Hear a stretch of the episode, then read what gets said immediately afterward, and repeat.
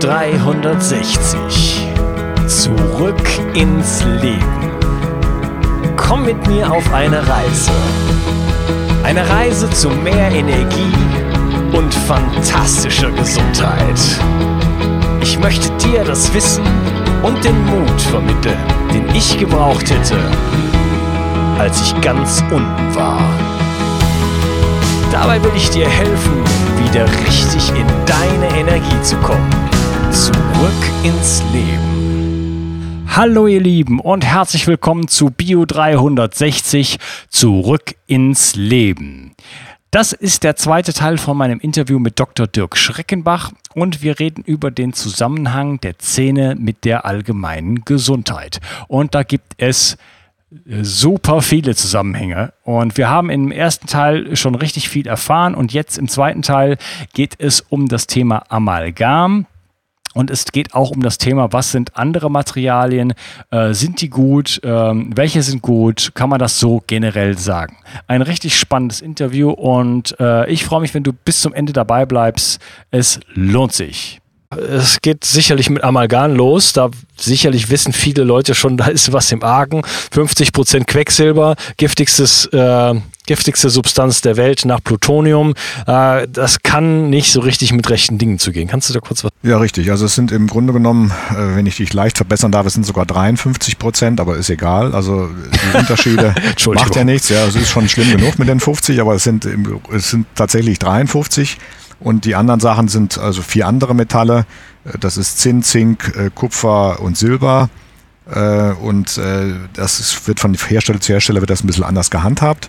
Aber gerade weil Quecksilber eben halt bei Mundtemperatur 37 Grad flüchtig ist, also das heißt, das wird in Gasform freigesetzt und die Zähne sind relativ nah an unserem Hauptcomputer, wenn ich es mal so ausdrücken darf, also sprich in unserem mhm. Gehirn, das macht schon einiges. Und ich meine, die Untersuchung von Alzheimer-Patienten, verstorbenen Alzheimer-Patienten oder äh, Demenz-Patienten oder auch also Leuten, alle Leute, die schwere Gehirnerkrankungen haben, findet man in diesen Gehirnstellen, die eben halt dazu geführt haben, dass das Gehirn kaputt geht, in, in Haufenweise an Schwermetallen, vor allen Dingen auch Quecksilber und Aluminium.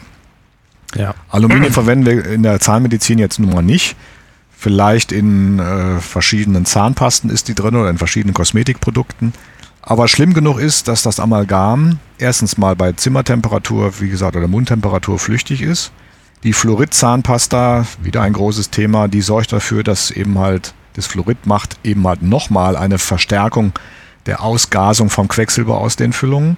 Alle mhm. sauren Getränke, alle sauren Speisen, was mit Zitrone zu tun hat, sorgt dafür.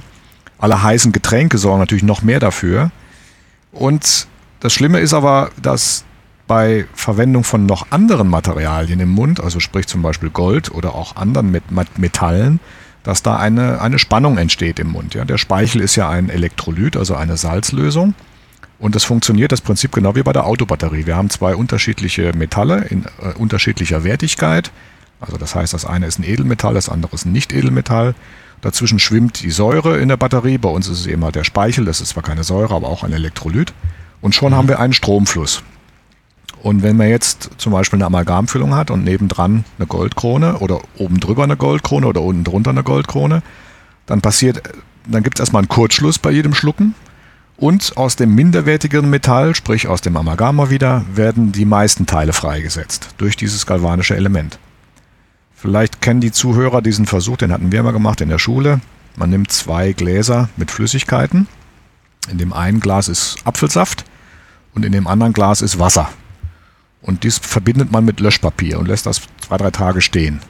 Und dann probiert man, wie es schmeckt. Und dann wird man feststellen, dass beide Flüssigkeiten eigentlich gleich schmecken, weil sich das ausgetauscht hat. Ja, das, also der Apfelsaft ist quasi in, in das Wasser marschiert und das Wasser ist in den Apfelsaft marschiert. Und so passiert das halt auch im Mund, wenn wir verschiedene Metalle haben. Dann gibt es also galvanische Ströme und es gibt sogenannte Zahnfleisch-Tätowierungen. Das heißt also so schwarze Ränder um die Zähne drumherum. Die kommen dann davon, dass aus den Amalgamfüllungen nicht nur das Quecksilber rausgeht, sondern auch eben die anderen Inhaltsstoffe. Und die lagern sich dann da fröhlich in dem Zahnfleisch ab, was das Zahnfleisch auch nicht so prickelnd findet. Mhm. Okay. Ja. ja. Du hast jetzt zwei Sachen angesprochen. Also einmal die Giftigkeit äh, des Quecksilbers und vielleicht auch der anderen äh, Metalle, die da noch drin sind. Und dann halt ähm, ja eben die äh, elektrische Leitfähigkeit. Mhm. Ähm,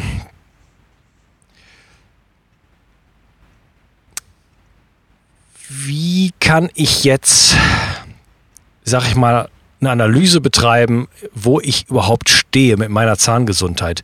Weil wir haben eben gesagt, die meisten Dinge spürt man erstmal nicht, vor allen Dingen nicht im Zahn, ja. sondern erst vielleicht ganz woanders. Ähm, was kann ich jetzt da tun, wenn die meisten Zahnarztkollegen doch äh, ja nicht so sehr die Zusammenhänge da sehen? Also zunächst mal sollte man ganz normal, also wir kochen auch nur mit Wasser, sage ich mal in Anführungsstrichen. Wir machen auch erstmal eine ganz normale, stinknormale Untersuchung. Wobei, ich meine, ich habe natürlich jetzt mittlerweile die Patienten, die alles haben, in Anführungsstrichen oder auch nicht haben. Das heißt, wir machen natürlich vielleicht ein bisschen mehr großen Bahnhof. Also ich empfehle den Patienten immer, möglichst entweder alte Röntgenbilder mitzubringen oder aufzutreiben und dann auch ein möglichst neues Röntgenbild mitzubringen, dass man einfach vergleichen kann, wie ist der Status quo vor fünf oder vor zehn Jahren gewesen, wie ist er jetzt, wie entwickelt sich das Ganze. Es gibt diese neuen äh, dreidimensionalen Röntgenbilder, die DVTs, die sehr, sehr gut sind, weil sie einfach zwar etwas mehr Strahlenbelastung haben, das stimmt, aber sie haben eine viel bessere Auflösung. Das heißt, ich sehe viel mehr und wir haben, seitdem wir die haben, können wir auch viele Sachen, die wir sonst so, ich sag mal, über unsere, ja, äh, in, in, im Volksmund seltsamen äh, Testweisen äh, herausgefunden haben, können wir mit diesen Röntgenbildern tatsächlich verifizieren. Also können wir tatsächlich sagen, das existiert tatsächlich, da ist ein Problem. Konnten wir mit den alten Röntgenbildern nicht. Und dann natürlich die Aufnahme der Situation, was ist im Mund überhaupt los. Also ich erlebe es immer wieder leider, dass Patienten zu mir kommen, die waren 20 Jahre mit ihrem Zahnarzt glücklich, alles gut und schön, haben, ich sage jetzt einfach mal ein Beispiel, fünf verschiedene, also haben fünf Kronen im Mund, aber sechs unterschiedliche Metalle von demselben Zahnarzt. Mhm. Und jetzt ohne den Kollegen da äh, ans Bein zu pinkeln, aber ich muss es einfach mal so sagen, äh, der Zahnarzt bestimmt, was für ein Material in den Mund des Patienten hineinkommt. Und leider ist es so, dass meistens auf den Auftragszetteln nur steht, an Techniker, ich brauche eine Krone oben rechts, ich brauche eine Krone unten links und dem Techniker mehr oder weniger überlassen wird, was er da an Material nimmt. Ja? Mhm. Das heißt also, wenn der gerade, ja, ich sag mal, ein bisschen mehr Material mit mehr Gold hat, dann nimmt er eben halt das mit dem bisschen mehr Gold. Wenn der Zahnarzt nicht sagt, nee, nee, ich möchte dasselbe Material haben wie von der Krone, die wir vor zwei Jahren gemacht haben. Also das, das wäre das erste, mein, mein, meine Empfehlung für die Zuhörer, dass sie einfach mal sich alle Materialien besorgen, die bei ihnen in den Mund reingemacht worden sind und das irgendwo aufbewahren. Dass man einfach mal weiß, einen Status quo hat, was ist in meinem Mund überhaupt los. Wie kann ich denn mir das besorgen? Also einfach den Zahnarzt bitten oder die Mädchen bitten zu sagen, bitte stellen Sie mir, machen Sie mir eine Liste, was haben Sie alles bei mir verwendet. Diese Informationen haben die gespeichert? Ja, hoffentlich. Das ist immer die Sache. genau, das ist das nächste Problem. Ja. also wir, wir ja. machen das seit Jahrzehnten. Wir schreiben das auf, was unsere Patienten im Mund haben. Ob das andere Kollegen auch machen, weiß ich nicht. Ich hoffe es. Äh, leider machen wir die Erfahrung, dass das meistens nicht so ist. Aber zumindest mal wäre es ja vielleicht mal eine Idee, so anzufangen, dass der Laie, also sprich der Patient zu seinem Zahnarzt geht und sagt, ich möchte bitte eine Aufstellung von all meinen Materialien haben, dann kommt das vielleicht auch bei den Kollegen mal an, dass man das alles mal dokumentiert und aufschreibt. Mhm. Ja, und dann einfach guckt, so, was ist da jetzt los? Was habe ich für Füllungen? Was habe ich für Kronen? Was, aus welchem Material sind die? Was habe ich für Zemente? Mit was wurde das eingesetzt? Was habe ich für Kunststofffüllungen? Was wurde da verwendet? Natürlich wird jetzt die Kollegen, den Kollegen zuhören sagen, ja, man kann nicht jedes Material für jeden Fall nehmen. Das stimmt. Aber man kann sich trotzdem mal Gedanken machen, wenn ein Patient zu einem kommt, der dann auch ein Stammpatient wird, wie was mache ich mit dem in den nächsten Jahren? Ich meine, ich sehe ja als Arzt, äh, wie sich das entwickelt, das System, und kann sagen, okay, der braucht vielleicht mal irgendwann eine Krone, eine Brücke, eine Prothese. Und da gibt es schon Materialien, aus denen ich alles machen kann. Nur ich muss sie dann entsprechend auch auswählen und ich muss dem Techniker sagen, ich möchte gerne dieses Material. Und wenn der Techniker dann sagt, ja, das ist aber so schwer zu bearbeiten, ja, dann ist es halt sein Problem, da kann ich nichts dafür. Wenn ich sage als Arzt, ich hätte das gerne, dann erwarte ich auch, dass der Techniker das in der Lage ist umzusetzen. Ja. Mhm. Und ja. das ist ein ganz, ganz großes Thema, weil da wird meiner Ansicht nach in der, auch bei uns in der Ausbildung noch zu, viel zu wenig drauf geachtet. Äh, es gibt also ein großes Buch, das ist das sogenannte Dentalvademekum. Äh, da haben wir mittlerweile 265 Seiten nur Legierungen, das heißt also äh, Zahnlegierungen, das heißt also Materialien, aus denen Kronen, Brücken, Prothesen, Inlays aus Metallen gemacht werden können. Also es ist ein Wahnsinn. Und äh, ja, da kann man sich schon ungefähr dann, kann man sich ermessen, wie da, die Geschichte dann ausgehen kann eventuell. Also das heißt, mhm. am besten Materialien alle besorgen. Und wenn das nicht gemacht wird, dann einfach darum bitten, dass in Zukunft, wenn die Füllung gemacht ist, einfach gesagt wird, was haben Sie gerade verwendet und da schreibt sich der Patient dann halt selber auf. ja, genau. Und dann beim nächsten Mal halt äh, darauf pochen, das äh, Richtig. Ja, entsprechend genau. anzupassen. Richtig. Du hattest gerade ähm, die äh, 3D-Röntgenbilder erwähnt. Ja. Was was kann denn dabei herauskommen? Zum Beispiel äh, eine Frage jetzt von mir konkret, wie sieht es denn zum Beispiel mit, ich, ich persönlich habe zum Beispiel früher Amalgamfüllung gehabt, so als äh, Teenager sage ich jetzt mal, mhm. ich glaube fünf Stück und dann habe ich irgendwann Goldkronen darüber bekommen. Ja. ja also hat man das Amalgam äh, unprofessionell entfernt und, und dann die Goldkrone darüber gemacht. Da mhm. hat sich für mich dann irgendwann die Frage gestellt, habe ich vielleicht noch einmal, äh, als ich gesundheitliche Probleme bekommen habe, mhm. habe ich vielleicht Amalgamreste unter meinen Kronen? Ja, das kann ich natürlich auf dem Röntgenbild nicht sehen. Das kann, kann ich man nicht. Kann, nein, ich kann also mit dem Röntgenbild grundsätzlich äh, nicht unter Kronen gucken, egal mit welcher Röntgenmethode ich das mache. Es sei denn, mhm. der Patient hat äh, wirklich äh, also Glaskeramikkronen. Damit kann man ein bisschen also wirklich nur sehr vage abschätzen, was da unter der, unter der, unter der Krone los ist. Aber die einzige Möglichkeit, die ich habe, wenn ich Goldkronen habe und hatte mal Amalgamfüllungen und weiß das und äh, ich sehe jetzt keine mehr im Mund und auch der Zahnarzt sieht keine mehr, ist eine Speichelprobe zu machen, morgens nüchtern. Äh, einmal mit dem Speichel direkt, den ich morgens abgebe, ohne dass ich was gegessen habe. Ja, ein, ein, in ein Röhrchen reinspucken und dann ein Kaugummi nehmen, natürlich ein zuckerfreies Kaugummi, ist ja klar ein Kaugummi nehmen und der Spucke, die sich dabei bildet, in ein zweites Röhrchen machen. Und wenn Spucke 1 und Spucke 2 auf einmal ein Quecksilbergehalt ansteigt mhm. und ich sicher bin, dass ich kein Quecksilberkaugummi gekaut habe, ja, dann weiß ich, dass noch irgendwo unter einer Goldkrone noch eine Amalgamfüllung ist. Die Frage ist nur, unter welcher Krone? Okay, ja. durch, aber das, das Kaugummi, das, äh, wo ist da der Trigger? Ist das die mechanische, äh, das, das Kauen an sich? Richtig, oder? genau. Das ist das, mhm. Der Trigger ist das Kauen. Ne? Die Zähne werden ja, die sind ja nicht im Knochen fest verankert, die sind ja an so kleinen Fädchen befestigt. Das heißt, sie können sich auch ein bisschen bewegen. Und mhm. durch diesen mechanischen Reiz werden Stoffe, die unter der Krone sind, vor allen Dingen halt Amalgam und vor allen Dingen Quecksilber natürlich gelöst und kommen dann in den Speichel und da kann man sie erfassen. Ja? Das ist allerdings nur eine quantitative Analyse. Das heißt, ich sehe, dass da Quecksilber ist, ich weiß aber nicht, woher es kommt. Ja, okay. Äh, was, kann, was kommt denn dann dabei raus bei diesem 3D-Scan? Ja, bei dem 3D-Scan kann natürlich das, was du gerade gesagt hast, dabei rauskommen. Das heißt, wenn einer unprofessionell vielleicht die Amalgamfüllung entfernt hat oder vielleicht sogar ein Zahn entfernt wurde, der mal eine Amalgamfüllung hatte und bei dem Entfernen des Zahnes, wenn man mit der Zange zupackt und dem Zahn dazu entfernt, vielleicht ein Stück von der Amalgamfüllung abgebrochen ist, und dann noch irgendwo in der Knochen, im Knochen landet, das sehe ich auf dem Röntgenbild und kann dann dem Patienten sagen, das muss aber entfernt werden oder ich entferne es dann halt selber. Ja? Also, okay, also unter der schon. Krone nicht, unter der Krone nicht, aber Nein. an anderen Stellen dann ja, doch. Genau, also Metallsplitter, die übrig bleiben oder auch Fremdkörper überhaupt generell, ob das nun was auch immer das sein mag, Zementreste oder was auch immer. Man sieht, das sieht man auf dem Röntgenbild auch nur relativ schwierig. Also wenn es ein sehr kompakter Zement ist, kann das auch, kann man das auch als Metall verwechseln. Umgekehrt kann man Metall als Zement verwechseln. Das aber jetzt würde jetzt zu weit führen. Also ich sehe aber auf dem Röntgenbild eventuell im Gewebe Reste von irgendetwas darum liegen. Ja, und da muss ich natürlich ausgehen, wenn die sehr, sehr weiß auf dem Röntgenbild erscheinen, also sehr hell und klar sind, dass das ein Metall ist und in der Regel ist es dann Amalgam. Und das sollte tunlichst entfernt werden, ja. Mhm, okay. Mal kurz für mich ein kleines Update. Wird Amalgam überhaupt noch benutzt in Deutschland? Selbstverständlich. Und zwar richtig, richtig toll. Also man, die meisten wollen es nicht mehr, weil sie, ähm, weil das auch von der Ästhetik her nicht so toll ist. Mhm. Ja, die kaufen sich dann eben halt äh, Bezahlung von Zusatzkosten bei den Zahnärzten dann eben mal Kunststofffüllungen ein. Mhm. Aber es wird immer noch gemacht. Es wird zwar etwas weniger verlangt von den Patienten, aber wenn der Patient nichts sagt, wird es immer noch die Standardfüllung, die Amalgamfüllung, ja. Wow. Ja. Also wir sind jetzt von 120 Tonnen äh, pro Jahr, sind wir, glaube ich, runter auf 90 oder auch 80 bis 90 Tonnen. So genau habe ich das jetzt nicht mehr recherchiert, aber es ist etwas weniger geworden, aber es ist immer noch das Status, äh, Status sage ich schon, das Standardfüllungsmittel in der Kassenpraxis, äh, wenn der Patient nicht was anderes will, ja. Ja, Wahnsinn. Ich habe mal, jetzt für mir fällt es gerade an, ich glaube Joachim Mutter war es, der hat irgendwie so einen Vergleich gebracht wie mit einem äh, Durchschnitts, europäischen Durchschnittstoten äh, kann man, wenn der im Krematorium verbrannt wird, äh, zwölf Menschen umbringen. Ja.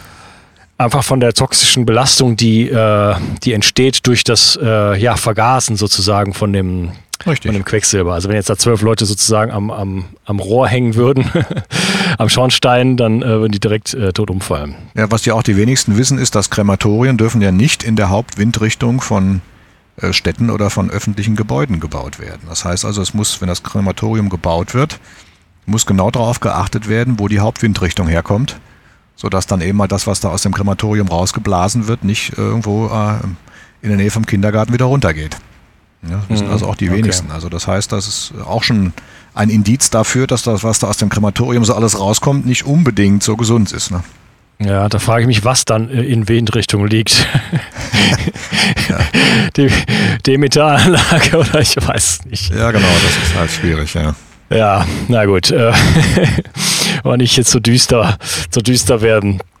Ähm, ich wollte nur damit äh, aus der ganzen Sache noch mal ein bisschen ähm, Aussagekraft verleihen, dass es wirklich sehr toxische Materialien sind und wenn wir die im Mund haben über Jahrzehnte, äh, dass das wirklich ganz schlimme Effekte für den Körper haben kann, die auch äh, äh, wieder mal völlig unsystem, also nicht, wie heißt es, äh, die systemisch sind, unspezifisch, ja. so das ist das Wort, was ich gesucht habe. Genau. Äh, das heißt, wenn ich eine Quecksilbervergiftung habe aus meinen Amalgamfüllungen oder Ex-Amalgamfüllungen oder irgendwelchen Resten, die ich im Mund habe, kann ich beliebige Symptome entwickeln, die ich überhaupt nicht korrelieren kann mit, äh, mit, mit sowas, weil ich, es ja, weil ich es ja nicht weiß. Genau, das ist auch das Problem, warum uns immer wieder vorgeworfen wird, uns ganzheitlichen Zahnärzten, dass wir ja, ja, wir führen ja alles nur auf das Amalgam zurück und so weiter. Nee, das ist nicht so. Aber wir, wir wissen halt genau das, was du gerade gesagt hast, dass es eben mal systemisch wirken kann und auch wirkt. Bei dem einen halt mehr, bei dem anderen weniger, aber es wirkt halt so. Das gehört nicht in den Mund. Ja, ich meine, wir, wir müssen das äh, entsorgen, wenn wir es aus dem Mund rausmachen. Wenn wir es reinmachen, müssen wir es nicht entsorgen. Ja? Also es ist schon ein bisschen seltsam. Also wir müssen diesen Amalgamabscheider haben, ja, der jedes Jahr kontrolliert wird. Wir müssen uns das Abwasser schonen, aber dem Patienten bauen wir das ein. Ist schon ein mhm. bisschen spooky. Ne? Ja. Ja, also das, da bin ich echt erstaunt, dass das noch gemacht wird. Also in Kinderspritzen ist ja mittlerweile unpopulär geworden. Aber äh, dass das noch Standardpraxis ist, hätte ich jetzt nicht gedacht im Jahr 2017. Ja, das ist zwar unpopulär 18. geworden, aber es ist immer noch da. Und das Schlimme ist, äh, dass die, ähm, die, äh, na, die Pflicht, das zu deklarieren, äh, immer davon ausgeht, was dann am Ende drin ist. Das heißt, wenn in einem Herstellungsprozess Quecksilber verwendet wurde, mhm. aber nicht äh, quasi im Endprodukt dann drin ist, muss das nicht erwähnt werden. Und trotzdem ist dann halt die Information von dem Quecksilber in diesem Produkt drin. Ja, das ist ja das Problem. Also wir haben, äh, wenn zum Beispiel, wir haben, hat jetzt ja sind früher, wir bei der Homöopathie. genau, ja, es ist so. Man hat ja früher, mhm. Äh, das war jetzt Homöopathie in Reinstform, hat man mhm. ja äh, Saatgetreide, hat man ja gebeizt mit quecksilberhaltigen Salzen, damit eben mal keine Ratten dran gehen, weil die dann auch krepiert sind. Äh, aber dieses Saatgetreide wurde dann natürlich von Leuten gegessen, die auch dann krepiert sind im wahrsten Sinne des Wortes. Ja. Oder mhm. die Minamata-Bucht, da wo die, wo die Abwässer reingeleitet worden sind, die quecksilberhaltigen Abwässer, wo dann die Leute die Thunfische gegessen haben. Das ist aber auch so ein Thema für sich, ja. Seefisch ist hochgradig mhm. belastet mit Schwermetallen. Naja, und so weiter und so weiter. Ja. ja, bin ich an anderer Stelle schon mal ein bisschen drauf eingegangen. Äh, irgendwo brauchen wir auch den Fisch, zumindest wenn es um Omega-3 Fettsäuren und so weiter geht. Meine Empfehlung ist halt, kleine Fische zu konsumieren, Anchovies, Sardinen, solche ja. Sachen, Wildlachs. Ja, ähm, ja. Welche Materialien sind denn eigentlich gut? groß, groß, tolle Frage. Ähm, wir sprechen uns nächste Woche wieder. Nein, also es ist, es ist einfach schwierig, ist einfach schwierig zu sagen, was gut ist. Es ist immer individuell.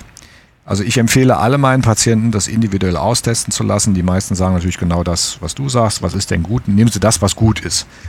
Ja, das ist eben mal die große Krux, weil mhm. ich wage mich mal aus dem Fenster und sage, dass wir vielleicht so in 20 Jahren anfangen werden, die Leute von den Kunststofffüllungen zu sanieren.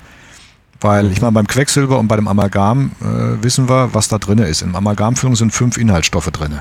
Das, wie gesagt, 53 Prozent Quecksilber ist schlimm genug, das ist gar keine Frage. Aber es sind fünf andere, äh, fünf, vier andere Metalle drin, von denen wir relativ genau wissen, auch über die Homöopathie, was für Auswirkungen sie haben können und was sie für Symptome machen. Bei den Kunststoffen haben wir weit über 100 Inhaltsstoffe, Äh, wir haben Fluorid, Fluoride drin, wir haben einen Kunststoffweichmacher drin, wir haben alle möglichen anderen Sachen drin. Äh, wir haben Fotoinitiatoren drin, weil die Dinger ja mit diesen UV-Lampen ausgehärtet werden. Was das alles machen kann, das wissen wir nicht. Oh es gibt übrigens Untersuchungen auch von dem Kollegen, von einem Professor Reich, der festgestellt hat, dass bei diesen Kunststoffen, die mit der UV-Lampe ausgehärtet werden, letztendlich nur wirklich bei, auch bei einer guten Aushärtung höchstens 80 Prozent tatsächlich aushärten. Das heißt, die restlichen 20 Prozent, die, die, die werden gar nicht hart und da wird auch das Material fröhlich über den Zahn, über diese Kanälchen, die wir vorhin am Anfang erwähnt hatten, fröhlich in den noch existierenden Nerv abgegeben und damit haben wir auch diese Information systemisch im Körper drin. Mhm. Ja, heißt da habe ich also, den ganzen Mund mit voll. Ja, das, das, kam dann also, nach den ja. Goldkronen. Hm. Weil, weil, was ich noch vergessen habe am Anfang zu erzählen, damit die Leute auch verstehen, warum nicht nur, also nicht nur der, der Trigeminusnerv das Problem ist, dieser Zahnnerv, dieses Zahnnervengewebe entsteht äh, aus der Entstehungsgeschichte des Menschen aus dem sogenannten Zwischengewebe. Und dieses Zwischengewebe ist eben, wie der Name schon sagt, überall. Das heißt also zwischen allen Zellen, ob im Gehirn, im kleinen C, im Ohr, in der Nase, wo auch immer. Und wenn man einem äh, äh, Mikroskopiermenschen ein äh, Nervgewebe unter, unter das Mikroskop legt oder dieses Zwischengewebe unter das Mikroskop legt, kann der das nicht unterscheiden. Der sagt, das ist Zwischengewebe, fertig. Und dieses Zwischengewebe reagiert eben halt einheitlich. Das heißt also, wenn ich äh, in kleinen C reinpiekse, dann ist diese Information, das tut natürlich weh, ist ganz klar, aber da ist diese Information auch überall verfügbar, weil dieses Zwischengewebe reagiert halt einheitlich. Und sobald ich mit dem Bohrer als Zahnarzt diese Zahnbeinstruktur erreicht habe, da wo die Ausläufer von dem Nerv sind, kommt alles Material, was ich in diesen Bereich anbringe in den Zahn, direkt systemisch in das Zwischengewebe. Darum lernen wir Zahnärzte auch, dass unter jeder Füllung eine sogenannte Unterfüllung gemacht werden soll. Das heißt also, wir versuchen mit einem ersten Material diese Eingänge zu diesen kleinen Kanälchen zu verschließen, damit möglichst wenig der Füllungsmaterialien in diesen, äh, ja, zu diesem Hauptnerv Verbindung hat wenn du verstehst, was ich meine. Das ja. heißt, es ist also sehr, sehr schwer zu entscheiden, was ist nun gut und was ist nicht gut. Also ich, ich kann wirklich jetzt keine Empfehlung geben zu sagen, äh, nehmen Sie am besten Kunststoff von der Firma XY und äh, in der Farbe sowieso, äh, weil da haben wir schon das nächste Problem. Ja, wie kommt Farbe in Kunststoffe oder wie, wie kommt Farbe überhaupt in Porzellan? Ja, Farbe sind immer Metalloxide, ja, Metallteilchen. Ja, das heißt also, je dunkler, desto mehr Metalle. Und so haben wir dann eben mal bei den Leuten, die eventuell metallsensibel sind, schon wieder das Problem, ja, was, was nehmen wir bei denen? Ne? Also es gibt keine guten Materialien, es gibt immer nur das, sagen wir mal, das Optimum für jeden Patienten, was man am sinnvollsten austestet. Oder jemanden zu jemandem schickt, der austesten kann, damit einfach die Leute auf relative Sicherheit sind. Ja, okay, bei, kurze bei Zwischen, ja, Zwischenfrage noch äh, von, von vorhin. Äh, du hast von diesem, ähm, ich weiß nicht, wie du es genannt hast, diesem ist das der, äh, das extrazelluläre Gewebe, von dem du gesprochen hast? Oder ist das, ja, sind das Faszien genau. oder wie, was? Nee, die Faszien sind, das ist ja nun, Faszien sind nochmal wieder was ganz Besonderes, was auch super, super interessant ist. Äh, aber die, selbst in den Faszien ist dieses Zwischengewebe. Also das heißt, diese, ja, diese, dieses Grundsystem, so sagt man dazu, oder dieser, genau, dieser Extrazellulärraum, davon bestehen wir bei einem 75 Kilo Menschen, haben wir 14 Liter, haben wir einfach nur diese Extrazellulärflüssigkeit. Und diese Flüssigkeit ist nicht nur Flüssigkeit, sondern eben halt Gewebe. Stützgewebe, mhm, okay. Äh, Gewebe, aus denen sich die Zellen halt ernähren, weil die Zellen sind ja nicht jede Zelle ist ja nicht an einem Blutgefäßsystem angedockt, so wie so ein Tankstutzen, den ich da in die Zelle reinhalte, sondern die Zellen ernähren sich über dieses extrazelluläre Gewebe. Das heißt, der, unser Blutkreislauf bringt die ganzen Stoffe, die Inhaltsstoffe in dieses extrazelluläre Gewebe und daraus ernähren sich die Zellen.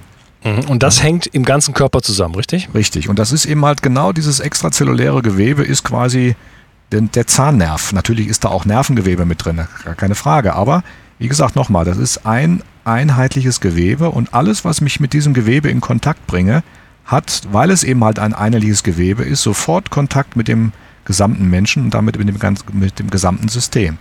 So dass es also wirklich sehr, sehr schwierig ist äh, zu sagen, ja, dieses, ist, äh, dieses Material ist äh, für alle Menschen besonders gut. Das weiß ich nicht. Ja, es gibt eben halt Individuen, die sind von ihrem Immunsystem ja schon so belastet, dem kann ich zum Beispiel keine bestimmten Zemente oder keine bestimmten Kunststoffe mehr zumuten. Da muss ich dann eben halt auf, keine Ahnung, auf Keramik gehen. Ja.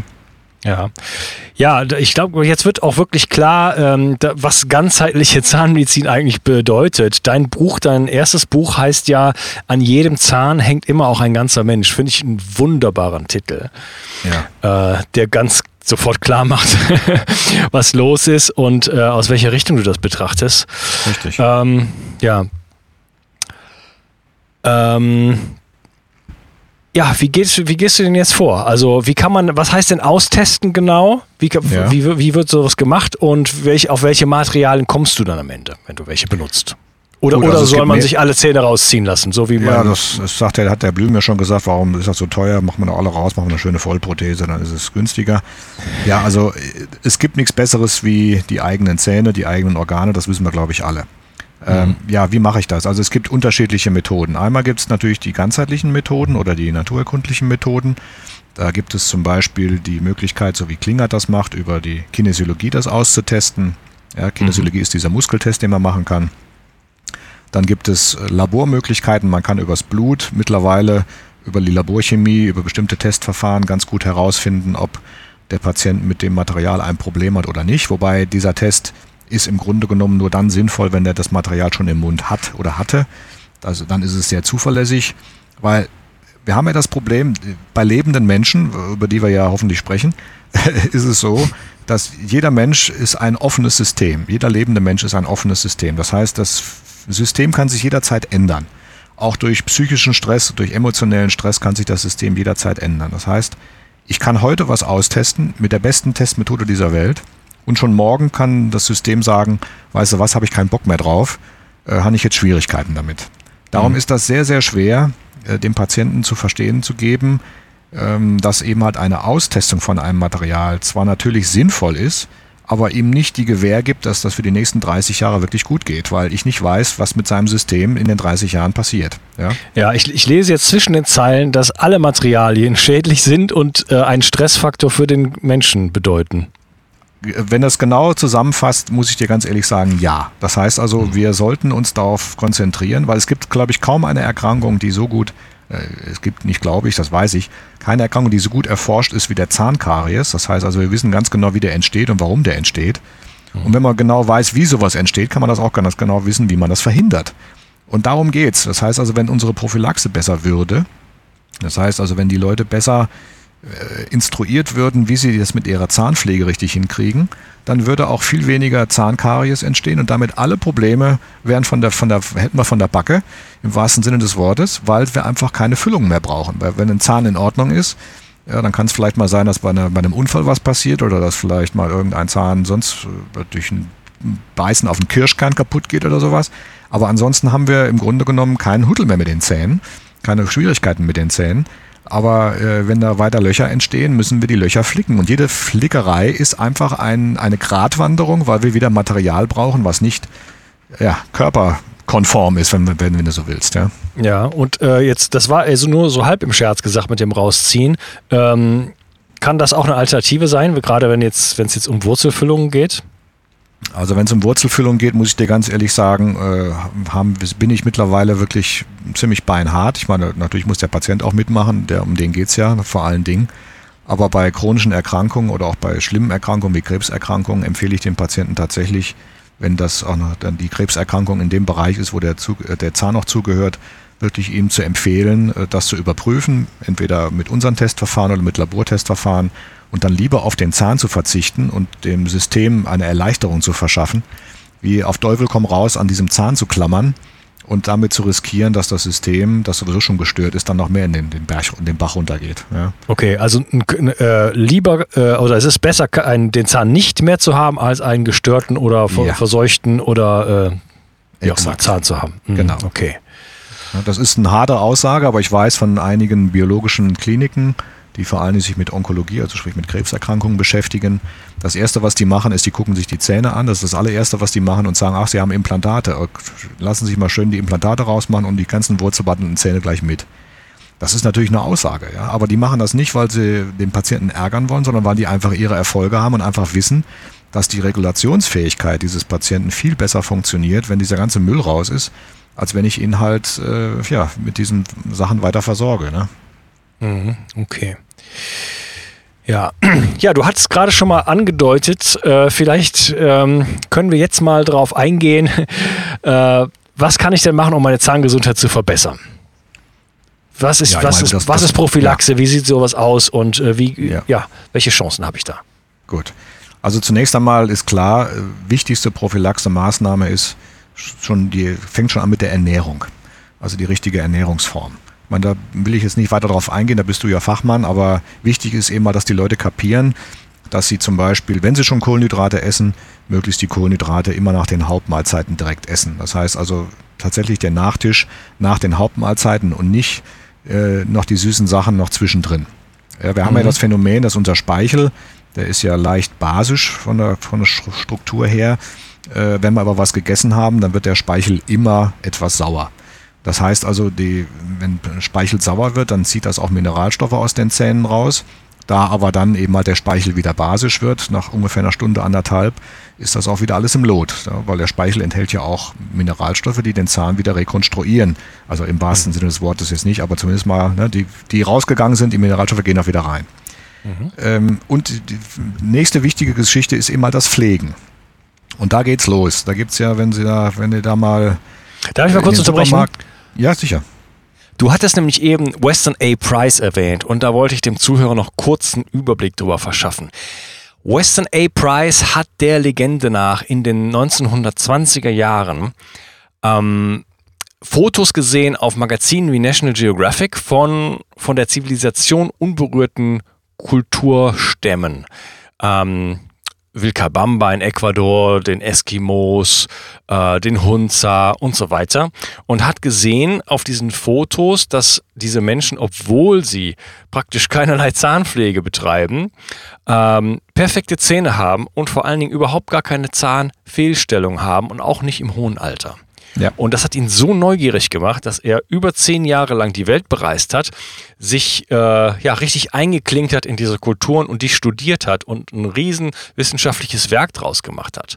Seine Schlussfolgerungen waren, und das konnte er zeigen, wenn wir in Kontakt kommen mit industrialisierter Nahrung, mit prozessiertem äh, Essen, dass dann an äh, Fehlstellungen beginnen und sich sogar die Kopfform verändert. Genau. Ja, das heißt, ähm, diese unberührten Kulturen haben sehr runde Köpfe, die, die Kinder und aber auch die Erwachsenen haben sehr runde Köpfe, wo alle Zähne Platz haben und wir in unserer, äh, in unserer Kultur äh, haben im Grunde genommen komprimierte Köpfe, äh, die dazu führen, dass, dass die Zähne gar nicht mehr genug Platz haben und es zu Zahnfehlstellung kommt.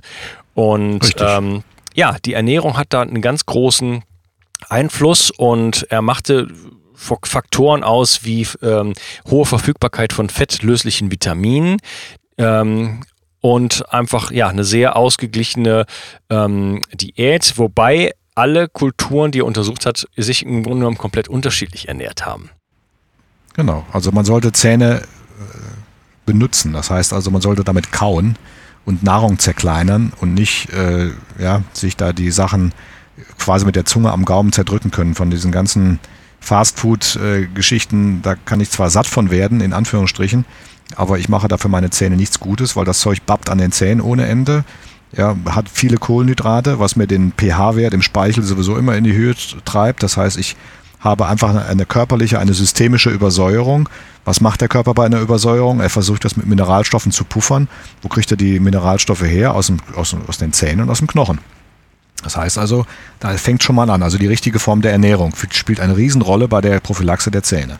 Und das zweite ist immer die richtige Zahnpflege. Und da geht es dann weiter, da kommen wir dann zum nächsten Riesenthema, das mache ich aber ganz kurz. Also bitte, wenn es geht, keine fluoridhaltigen Zahnpasten verwenden, die bringen sowieso nichts. Ja, es mhm. gibt jetzt hier eine sehr interessante Studie, die gerade vor zwei Jahren erst gemacht worden ist, hier an der Uni im Saarland, sogar erstaunlicherweise nicht in der Medizin, sondern in der Werkstoffkunde. Da hat man also Oberflächen mit äh, fluoridhaltigen Stoffen bedampft, beziehungsweise äh, ja, einfach belegt, weil das natürlich eine wunderbare Oberfläche gibt. Aber man hat festgestellt, dass bei mechanischer Reizung oder mechanischer Belastung diese Schicht in 0, nix wieder weg ist. Das heißt also, um es auf die Zähne zu übertragen, selbst wenn ich meine Zähne fluoridieren lasse beim Zahnarzt mit einem Lack oder sowas, dann ist das nach dem ersten Essen schon wieder weg. Ja, und ich schlucke diesen ganzen Dreck, den ich da, mit dem ich da die Zähne versiegelt bekommen habe. anstatt dem äh, die Zähne richtig zu pflegen. Weil nämlich auch dann äh, dieser Inhalt, äh, diese Einstellung besteht, naja, ich habe ja meine Zähne versiegelt, ich brauche nicht mehr so, so sehr darauf zu achten, was mit meinen Zähnen ist.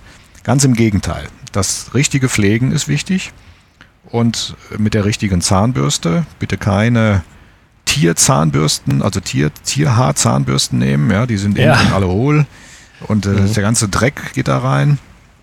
Und äh, natürlich auch mit einer speziellen Zahnputztechnik. Also viel wichtiger ist, äh, in den Zahnzwischenräumen zu arbeiten. Das wird aber jetzt auch zu weit führen. Da gibt mhm. es also entsprechende Hilfsmittel, ähm, wo man eben halt auch gezeigt bekommen muss, dass man es einmal richtig macht. Und jetzt machen sogar schon die Kinder bei uns. Ja, diese, diese, wie soll ich sagen, diese Aussage von wegen, auch die Kinder, die machen das doch nicht zwischen den Zähnen putzen, doch, die machen das, die finden das nämlich richtig cool. Und das macht denen auch gar nichts und das funktioniert hervorragend. Und wenn man mal verstanden hat, dass eben halt, so, sobald sich die Zähne berühren, also sobald die miteinander Kontakt haben, in den Zahnzwischenräumen das Hauptübel besteht, ist es viel wichtiger, sich darum zu kümmern, da zu putzen, wie überall sonst, sag ich mal. Ne? Okay. Äh, du hattest gesagt, Zahnbürste nicht, nicht aus Tieren. Äh, das heißt, die sind dann aus Plastik, richtig? Wir sind aus Kunststoffborsten, richtig. Ja, ja ähm, jetzt ist Kunststoff ja auch nicht so ganz ohne. Wir haben ja vorher schon über Kunststoff geredet. Reibe ich mir den Kunststoff nicht ab und äh, bekomme den dann halt auch ins System? Ja, also ich meine, wenn du so willst, dann kannst du eigentlich dich gleich einmauern lassen und dann war's das. ja, also, äh, also klar. Äh, natürlich geht von der, von der Zahnbürste auch was ab und das schlucke ich runter. Aber wenn ich, wenn, wenn wir wüssten, alles, was wir alles in uns reinstopfen, was da alles drin ist, glaube dann können wir, können wir gleich einpacken.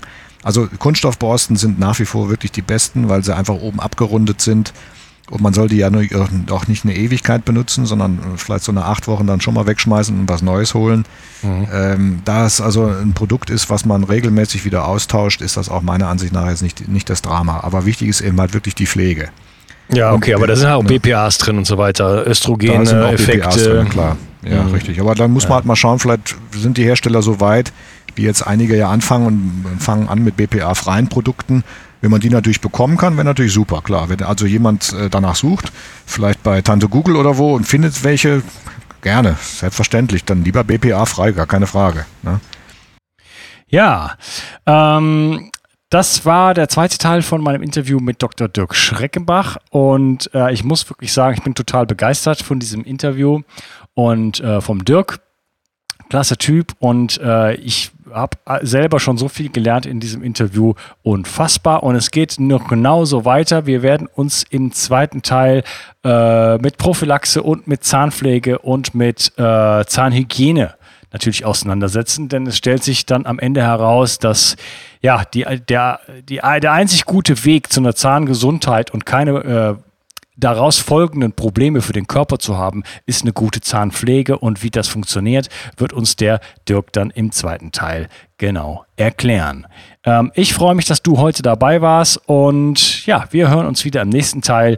Und wenn du dich heute danach fühlst, lass mir einfach eine, hinterlasse mir eine Review bei iTunes, 5-Sterne-Bewertung, eine Rezension. Dann wärst du der Star des Tages. Ich wünsche dir einen schönen Tag. Ciao. Bio 360. Zurück ins Leben. Komm mit mir auf eine Reise. Eine Reise zu mehr Energie und fantastischer Gesundheit. Ich möchte dir das Wissen und den Mut vermitteln, den ich gebraucht hätte, als ich ganz unten war. Dabei will ich dir helfen, wieder richtig in deine Energie zu kommen. Zurück ins Leben.